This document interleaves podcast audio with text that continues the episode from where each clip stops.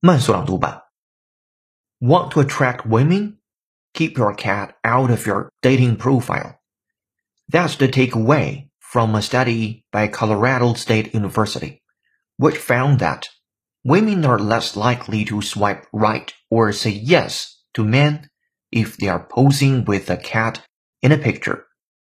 Scientists showed hundreds of women photos of two men, both men pictured with and without a furry companion.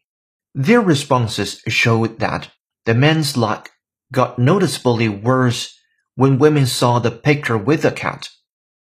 Men holding cats were viewed as less masculine, more neurotic, agreeable and open, and less dateable, the authors wrote.